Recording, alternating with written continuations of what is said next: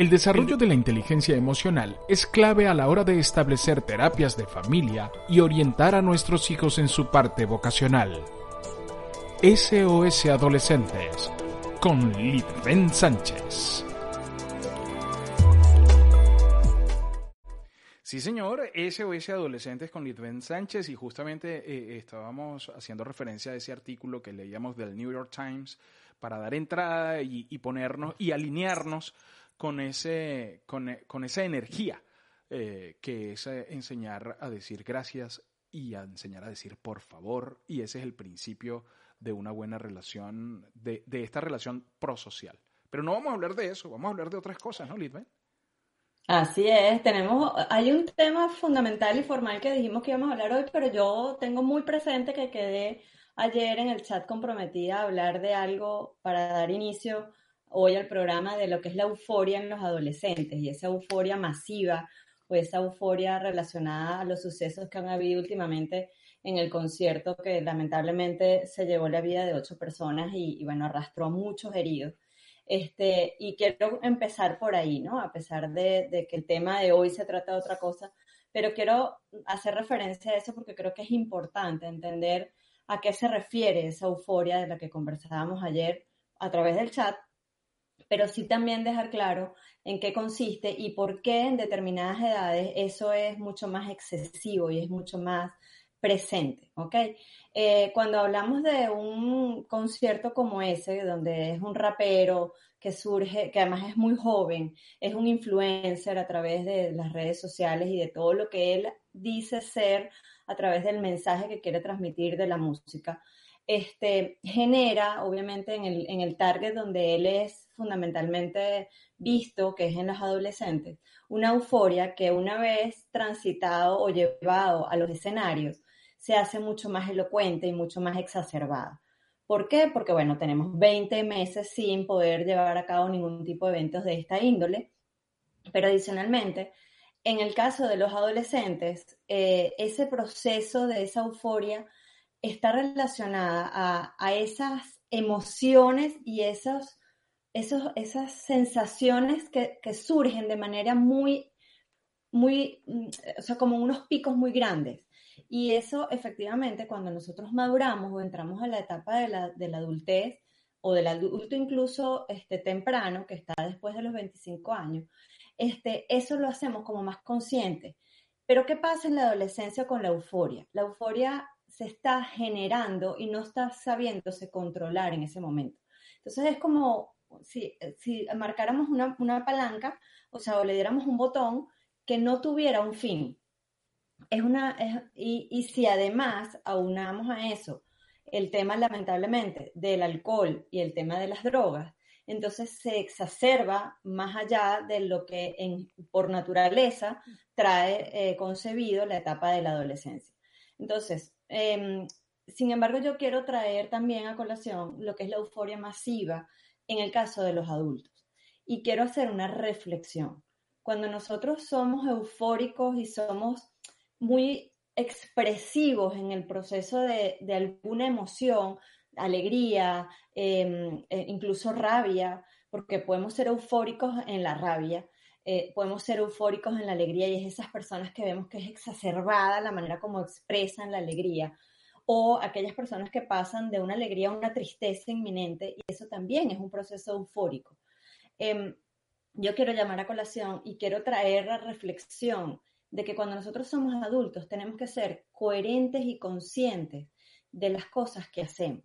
Porque yo quiero llamar la atención de, por ejemplo, ese papá que llevó y que se está hablando de un niño de nueve años que está en un coma inducido, eh, que estaba montado sobre los brazos de su papá en el concierto.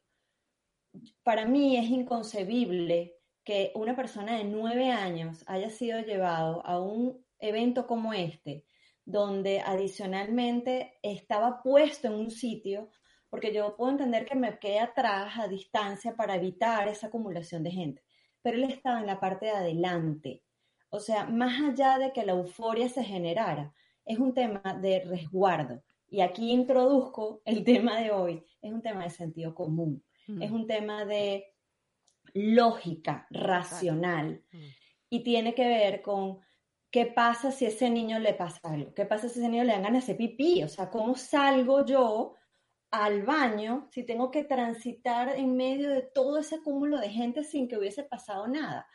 Eh, si tiene una necesidad básica de comer, o sea, cómo yo transito a los lugares seguros para llevarlo a comer. Entonces ahí es donde tenemos que estar conscientes y racionalmente hablar de que esa euforia tenemos que saberla administrar. Yo puedo estar muy feliz de ir a un concierto, pero no quiere decir que a mí se me vuelen los tapones y donde yo haga cosas incoherentes que hoy en día a ese papá seguramente le está retorciendo lamentablemente en su conciencia este, el hecho de haber llevado a su hijo a ese evento. ¿no? Pero es que, es que inclusive los niños en condición normal siempre te dicen no, no lleves niños. no, es que eso no es un lugar para un niño. Eso no es un lugar para un niño. No es un lugar para un niño. O sea, la falta de coherencia de su papá es que, por eso es que aquí los padres van presos cuando pasan cosas de esas. Así es, así es. Aquí los padres y lamentablemente, van presos. exactamente. Y, vuelvo, insisto, y, tiene que ver con esa racionalidad de esa euforia, porque o sea, yo particularmente, yo dejé ir a mi hijo cuando tenía, creo que eran 12 años, a un concierto con un amigo de un grupo de gente que él quería ir a ver, con otra amiguita, etcétera, etcétera. Pero ¿cuál fue la condición? Primero, sentarse en un sitio bien lejano lo que se llama la olla o la parte donde se acumula toda la gente, este, donde estaba siempre acompañado de un adulto y donde de alguna manera él tenía, de hecho, el acuerdo fue que ellos entraban después que arrancara el concierto y salían antes de que se terminara, porque uno tiene que ser prudente, uno tiene que estar consciente de que efectivamente esa euforia se exacerba en algunos momentos, sobre todo cuando es masivo, pero tiene que ver con qué cosas puedo hacer yo para prevenir racionalmente cualquier situación que se pueda presentar. Y además, Liz, ven que todo el mundo maneja la euforia de manera diferente, ¿sabes? Totalmente. O sea, uno, unos la maneja, la manejan de una forma, otros la manejan de otra, y tú no sabes cómo la gente va a reaccionar.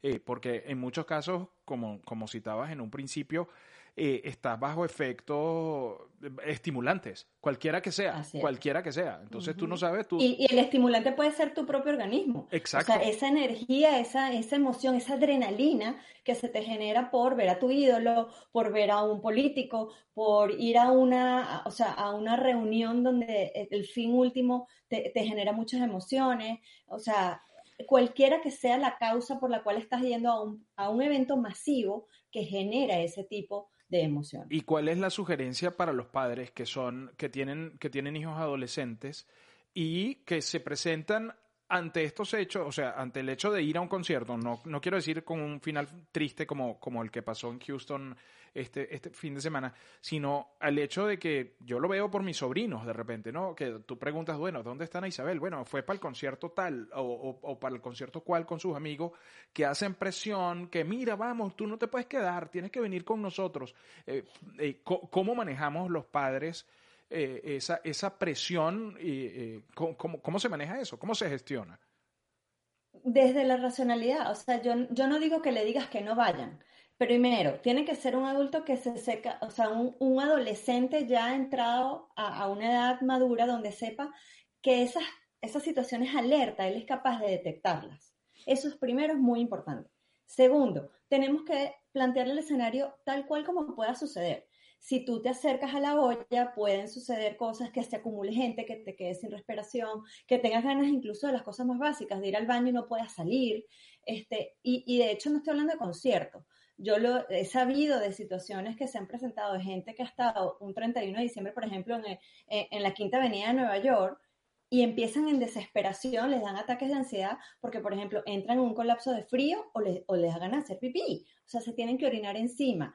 Eso tenemos que racionalmente como adultos conscientes y lógicos, tenemos que anteponérselo a nuestros adolescentes. Entonces, no es decirles que no, es que vayan, pero mira, mi recomendación es mantente un poco alejado de ese cúmulo de gente, busca quizás una buena posición de sillas donde puedas ver el, el, grupo, donde puedas sentir que tienes capacidad de esparcirte o de moverte a la hora de cualquier situación y no de peligro solamente, de situaciones que tú quieras ir al baño, que quieras ir a comer, que quieras ir a comprar algo, que tengas acceso a las entradas y las salidas, porque eso es importante. Y eso tenemos que hacérselo saber conscientemente. O sea, y, y siempre, yo siempre parto de aquí me dirán mamá gallina y eso, en la medida en que siempre estén acompañados por un adulto, siempre hay un papá que le gusta esa música. Siempre, así sean adolescentes que se crean que se la saben todas. Tenemos que ir acompañados, o sea, aunque sea uno que le genere esa situación de alerta o que les ayude a, hacer ese visual de todas las circunstancias que se puedan tener. y vuelvo, insisto, otra vez tiene que ver con el sentido común.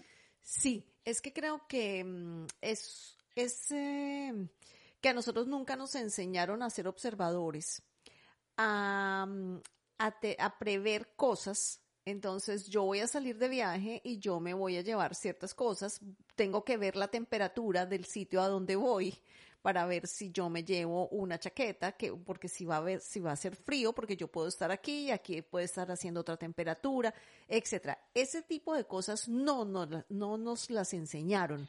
Eh, nuestros padres eran, montense que nos vamos. Y ya. Eh, entonces creo que en un mundo donde es que este mundo globalizado y loco en el que estamos ahora, que no tiene nada que ver con el que nosotros, en el que nosotros crecimos, necesitamos hacer unos ajustes y esos ajustes tienen que ver con enseñarle a los niños a tener un criterio, a desarrollar una, mm, un sentido común más allá de su nariz. O sea, piensa exactamente, nos pasa con, con las clases, o sea, una lectura tan sencilla mm, que se pasa en el curso de audiolibros, la gente dice, ¿y, quién es el que habla? O sea, cuando solamente hay un persona, dos personajes donde uno cuenta la historia, e, por ejemplo, yo soy el personaje y te imito a ti en dos líneas. Y la gente dice, pero no, no, ¿y quién es el que habla de los dos? O sea, eso es falta de sentido común, falta de observación. Hay que desarrollar y enseñarle a los niños a desarrollar la observación, la observación, que eso los va a llevar a, desarrollar el sentido común y a forjarse un criterio de cada cosa. Y eso se puede hacer desde chiquititos. o sea, yo veo a Camila, Camila tiene una, se queda viendo, ella ve todo, ella se queda tranquilita viendo. Y, la siguiente vez ella va solita ahí, ella no mete los dedos en ningún lugar. Y tú, tú vienes y le dices, ahí no lo puedes poner, no, no debes hacer esto porque te vas a lastimar. Y ella no vuelve a hacerlo. Eh, entonces, Así es. Y, lo que pasa es que ahí pasa, Lucy, y para quienes no nos escuchen, Camila es la nieta de Fran y de Lucía, que es una bebé. Eh, sin embargo, en ese momento está muy alerta el tema del peligro, ¿ok? A pesar de que no lo tiene racionalmente consciente, sabe que si tuvo una experiencia que no le generó placer, y estar ligado única y exclusivamente al placer, no lo repito. ¿Ok? Pero ¿qué pasa en los adolescentes? Y aquí quiero leer nuevamente porque siempre me gusta dar el concepto de lo que estamos hablando como, como sentido. ¿Qué es el sentido común? Son los conocimientos y las creencias compartidas por una comunidad y considerados como prudentes. Y subrayo y pongo entre comillas esta palabra. Lógicos y válidos se trata de la capacidad natural de jugar los, de juzgar los acontecimientos y los eventos de forma razonable.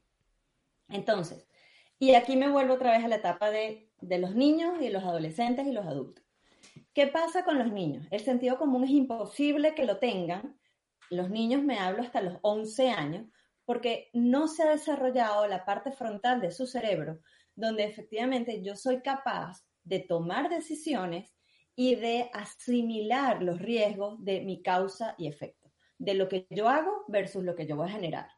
Entonces, pero ¿qué pasa en la, en la preadolescencia y en la adolescencia? Empieza a desarrollarte esa parte frontal del cerebro, que lo hemos conversado en varias oportunidades, que es lo que llamamos la sustancia gris, y ahí es donde se desarrolla y ese 5% que se desarrolla en la etapa de la adolescencia es donde yo puedo ser capaz desde lo que yo observé en mi infancia, desde las experiencias que tuve, entiendo cómo eso me puede ayudar a tomar una decisión o asumir un riesgo. Claro, por eso, por eso ponía el ejemplo de Camila, porque es una niña que tiene que, que, tiene un año, va a cumplir dos, no. Tiene un año y nueve meses. Tiene, un año y pico. Así eh, óyeme, pero y ya ella entiende. O sea, lo que pasa con los padres es que ellos asumen que los, que los bebés así tan chiquitos que no te entienden. Mentira, te entienden todo. Entonces, lo que estás haciendo es un entrenamiento desde ahí para que cuando lleguen a la adolescencia hayan creado un sentido, primero de responsabilidad, segundo un criterio, el sentido común, que es lo que, lo que estamos desarrollando eh, en este tema de hoy. Óyeme, entonces ya es, es un proceso que viene desde la infancia. Pero es que creo que tiene que ver mucho también eh, la, la, la, relación emocional, ¿sabes? La, las emociones, en el cómo las manejamos nosotros. Ay, déjalo. No, no. este, no, le digas eso. Eh, no hagas esto. No hagas aquello. Eh, ¿Sabes? Y, y, eso también tiene una incidencia importante porque uno se, uno se sesga por las emociones. Y adicionalmente, que en el momento que son niños, cuando vemos que están en riesgo en alguno, nosotros inmediatamente como padres activamos o accionamos para protegerlos. O les hacemos las cosas para evitar que se sientan frustrados, que se sientan mal o que no lo sepan hacer. Entonces, ¿qué pasa? Mi invitación para estimular el sentido común con lo pusiste que me encanta como es cómo genero y cómo estimulo la creación de ese sentido común.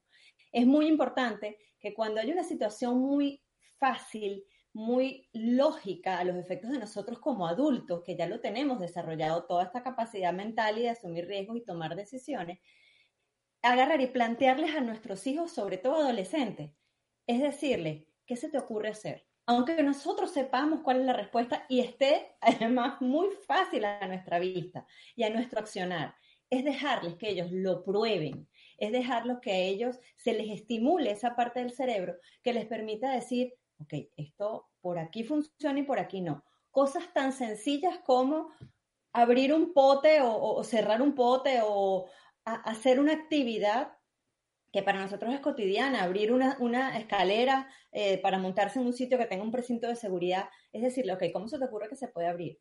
¿Cómo se te ocurre que se pueda solucionar determinada cosa? ¿Cómo podemos llegar a una decisión distinta?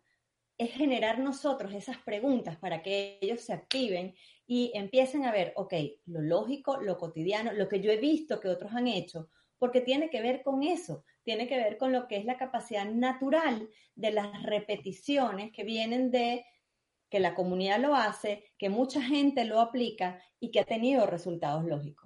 Entonces, yo, por ejemplo, a mis hijos, cuando le, y, siempre se lo digo a los adolescentes, cuando estoy en circunstancias donde trabajo temas relacionados a las emociones y cómo manejo esto y cómo manejo, yo simplemente digo sentido común. Mm. Yo disparo esa palabra. Y hoy en día mi hijo, cuando está en una situación así, Adrián empieza, ajá, mamá, ya me vas a decir sentido común. Sí, porque él ya sabe que tiene que activar qué es lo que por naturaleza deberíamos hacer. No está aprendido en un YouTube, no está aprendido en, o sea, no lo puede aprender en una guía que está establecida de cómo armar una mesa. Tiene que ver con algo que para ti sea natural, cómo se soluciona de manera natural. Y además, tiene que ver también con esa capacidad de decidir, porque nosotros a veces le decimos al sentido común, no pienses, hazlo. Y eso a mí me, o sea, eso condiciona a que lo hagas de manera natural. ¿A qué me refiero con esto? A veces le digo a los, a los papás cuando me dicen, es que no tiene sentido común, no puede ser que no se le ocurra tal y tal cosa. Y yo ahora le digo, ¿Qué pasa? Que nosotros ya lo hemos pensado muchas veces y lo hemos probado y, nos ha dado resultado. Ellos todavía, como están en su proceso de desarrollo de esa parte de tomar decisiones, de asumir riesgos, ellos lo piensan todo y por eso son tan volátiles en sus emociones, por eso son tan aferrados a sus creencias, a que ellos tienen la verdad única. Entonces ahí tenemos que empezar a decir, no lo pienses tanto, ¿qué harías de manera natural? ¿Qué harías si estuvieras en la selva y no tuvieras otras decisiones, no tuvieras otras herramientas? ¿Qué te dice tu intuición? ¿Qué te dice tu intuición? por, dónde tienes que ir? Exactamente. Eso, eso es. importante. Fíjate que Diana Ceballos dice por acá por el chat de Telegram, para las personas que nos están escuchando en podcast, eh, hay un chat de Telegram de BDM Radio donde usted puede participar. Si no, en los comentarios del podcast también lo puede poner. Diana Ceballos dice instinto de protección y activar el sentido común a millón. Mi hijo menor tiene 20 años y vive en Los Ángeles. Quería ir a ese concierto y a último momento canceló. Le expuse la gravedad de lo que sucedió y me contestó, madre, ese no es espacio para niños. ¿Qué, qué estaba pensando ese papá? Así es, así es. Y eso obedece en muchos casos, tal cual la palabra que lo dijeron, intuición. Y aquí yo quiero también hacer relevancia en algo. No todo el mundo tiene la intuición como un don. Y, aquí el negro Artigas me puede acompañar en mucho de eso porque yo tuve un regalo maravilloso que él me hizo de mi carta astral. Y, yo creo que una de las cosas que más me llegó de todo este proceso es que yo gozo de mucha intuición, de que muchas de mis decisiones de vida han estado basadas en esa intuición. Pero entendí, después de haber escuchado todo ese regalo que él me dio, que efectivamente no todo el mundo nace con eso. No todo el mundo tiene la capacidad de ver y de pensar y de tener una estructura mental que esté relacionada a eso. ¿Por qué? Porque hay unas preferencias de estilos de personalidad que están basadas en cómo yo percibo el mundo interior, cómo exterior, perdón, cómo yo quiero obtener información de él. Y hay gente que es extremadamente intuitiva y hay gente que es muy analítica. Analítica me refiero a que buscan tener todo planificado, todo estructurado y muy pocas veces responden a la intuición. No quiere decir que no tengan sentido común, sino que les cuesta más desarrollarlo, porque vuelvo, insisto, y vuelvo otra vez a leer el concepto. Es algo que está basado en conocimientos y creencias de orden comunitario, que hemos, hemos visto de manera mm, como repetitiva que se ha hecho y no está basado en una lógica, no está basada en un concepto, está basada, perdón, está basada en la lógica y en la, en la manera como hemos experimentado los seres humanos en el aquí y en el ahora, no en teorías, no en fundamentos, no en principios, sino tiene que ver con algo natural, algo que ha sido utilizado, ha funcionado y ha sido razonablemente entendido como la manera de la solución más viable. Fíjate que Sharon Petit habla aquí de una duda que es razonable y dice, cuidado si no fue el papá quien quería ir al concierto y no tenía con quién dejar al niño y no tuvo otra que Totalmente. Totalmente, no, no. Totalmente, y por eso insisto, y vuelvo otra vez a las tres palabras fundamentales de lo que es el sentido común. Es un considerado un comportamiento prudente, lógico y válido al final el sentido común en este señor, y no lo quiero juzgar porque él debe estarse sintiendo en este momento muy mal, este, no fue prudente. Y eso mismo nos traiciona cuando no utilizamos ese sentido común. Imagínense lo que les pasa a los adolescentes, que no lo tienen todavía desarrollado, están en esa fase de desarrollo y cuando uno les, les incentiva a que lo tengan y lo activen, es importante que nosotros le hagamos saber que tienen que ser, en función a las decisiones que tomen, prudentes, lógicas y válidas. Qué interesante. Em, Sharon Petit dice, yo afortunadamente soy muy intuitiva, prácticamente del sentido común, eh, practicante del sentido común a lo bestia. Muchos me dicen que cuando alguien me está diciendo algo, yo ya, sin terminar de hablar, tengo la respuesta. Em, sí, eso también pasa. Yo he aprendido a, escuchar mi sentido común, mi intuición, porque eso hay que, hay que aprenderlo a, a, hacer. Eso no, eso no viene con uno.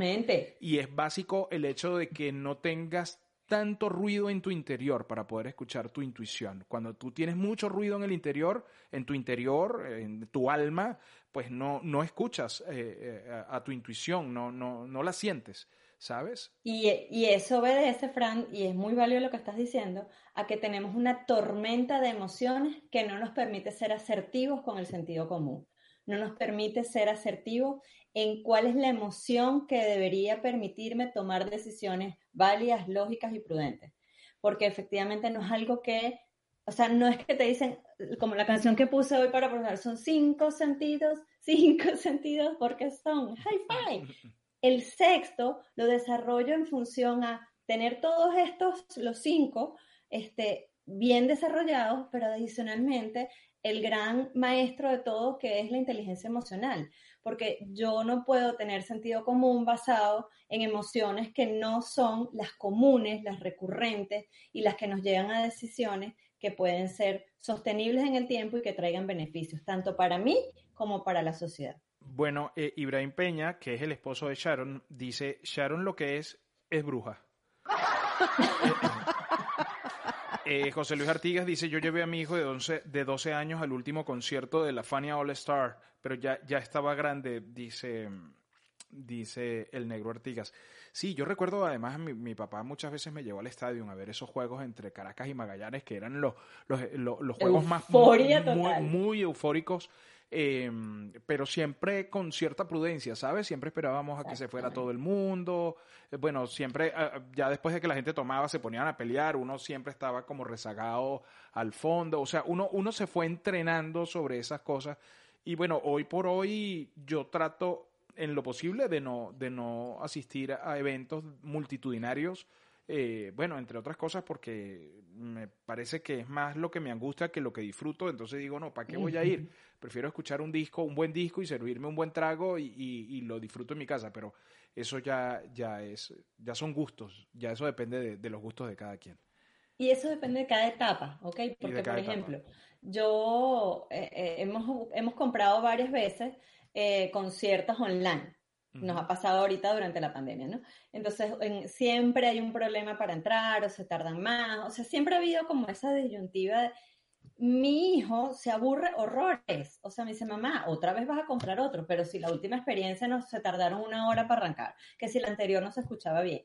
Y yo le decía, ok, hijo, pero al final yo estoy cómoda en mi casa, no estoy ahorita, o sea, con la angustia, como dices tú, Fran, de ir a sitios donde pueda ser más vulnerable a, cualquier cosa. Entonces, cuando sucede esto de lo del, del, de este muchacho, él es el que me dice a mi mamá, aparentemente lo que sucedió es que hubo alguien que estaba drogando con una inyección, con una inyectadora a la gente y a una de las personas que primeramente eh, drogan es a la gente de seguridad de la puerta, o sea, que le logran inyectar. Entonces yo le decía, ok, ¿qué te dice el sentido común? ¿Tú crees que eso estuvo bien planificado, los efectos de seguridad? ¿Qué te... Entonces me, se quedaba así callado y me decía, no mami, es verdad, porque tiene que haber como una primera línea de seguridad, después otra, porque si algo le pasa a los primeros, entonces quedan como abiertas las puertas. Y ahí es donde entra en juego ese sentido común que le haces ver a través de los hechos qué cosas deben suceder y qué cosas están bien hechas qué cosas pueden estar relacionadas con una forma racional de actuar y otra cuál es una forma emocional de actuar. Así es. Eh, bueno, nuestra comunidad en el chat eh, entran, justamente se sumergen en el tema, hablan de los conciertos a los que fueron. Eh, eh, la cultura occidental, dice José Luis Artigas, nos, nos acerca nos cercena, nos cercena la parte intuitiva, inspirada y de la imaginación.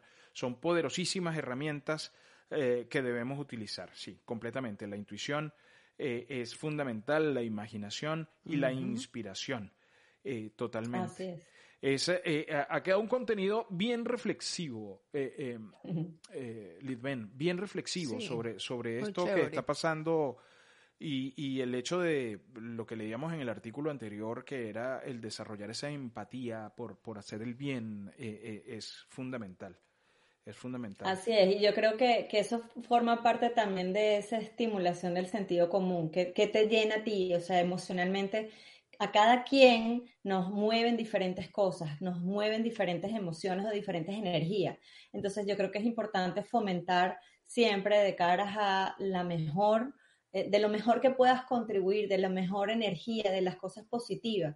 Allí es donde viene esa empatía, ese colocarte en el espacio de los demás y por eso insisto, no quiero juzgar al papá de ese niño, lo traigo a colación como un ejemplo, pero tiene que ver con esa euforia, con ese sentido común bien aplicado para poder tomar decisiones que al final no nos cueste o la vida o nos haga ver que en el camino que hemos transitado en nuestra vida cuando somos adultos, perdimos mucho tiempo en nuestra adolescencia o no fuimos capaces de ayudar a otros.